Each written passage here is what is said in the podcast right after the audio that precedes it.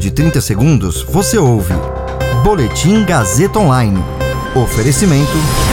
Se você tem muito o que dizer e quer escolher uma profissão para dar voz às suas ideias, a Faculdade Casper Libero é o seu lugar. Jornalismo, publicidade e propaganda, relações públicas, rádio, TV e internet. Todas as possibilidades abertas. Acesse casperlibero.edu.br e conheça as infinitas rotas que o mundo da comunicação oferece. Comunicação é mais do que uma escolha, é um modo de existir. Agora você fica bem informado e atualizado.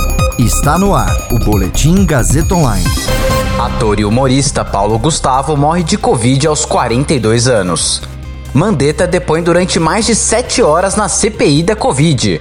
Eu sou Caio Melo e você ouve agora o Boletim Gazeta Online.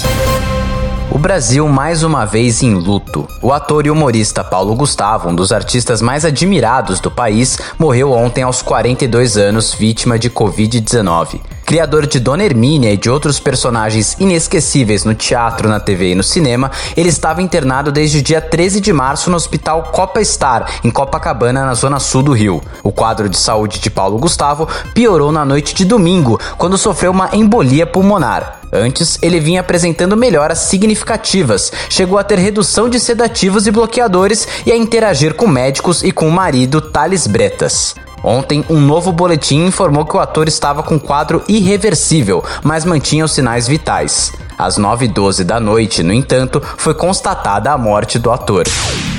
O ex-ministro da Saúde, Luiz Henrique Mandetta, abriu ontem a fase de depoimentos à CPI da Covid e, durante 7 horas e 22 minutos, abordou temas como a importância da ciência e das vacinas no combate à Covid e disse que o comportamento do presidente Jair Bolsonaro causou impacto no agravamento da pandemia. O depoimento começou às 11 da manhã e a sessão foi encerrada às 6 e meia da tarde. Durante a sessão, o ex-ministro respondeu a questionamentos de diversos senadores, aliados do governo e de oposição. Durante a sessão de ontem, Henrique Mandetta disse, entre outras coisas, que o governo federal não quis fazer campanha nacional contra a Covid. Uma minuta de decreto presidencial propôs que a Anvisa alterasse a bula da cloroquina para que o remédio fosse recomendado contra a Covid. Bolsonaro foi alertado sobre a gravidade da pandemia e o presidente tinha um assessoramento paralelo sobre as medidas a serem adotadas. Nelson Teich, que comandou a pasta da saúde entre abril e maio do ano passado, será ouvido hoje.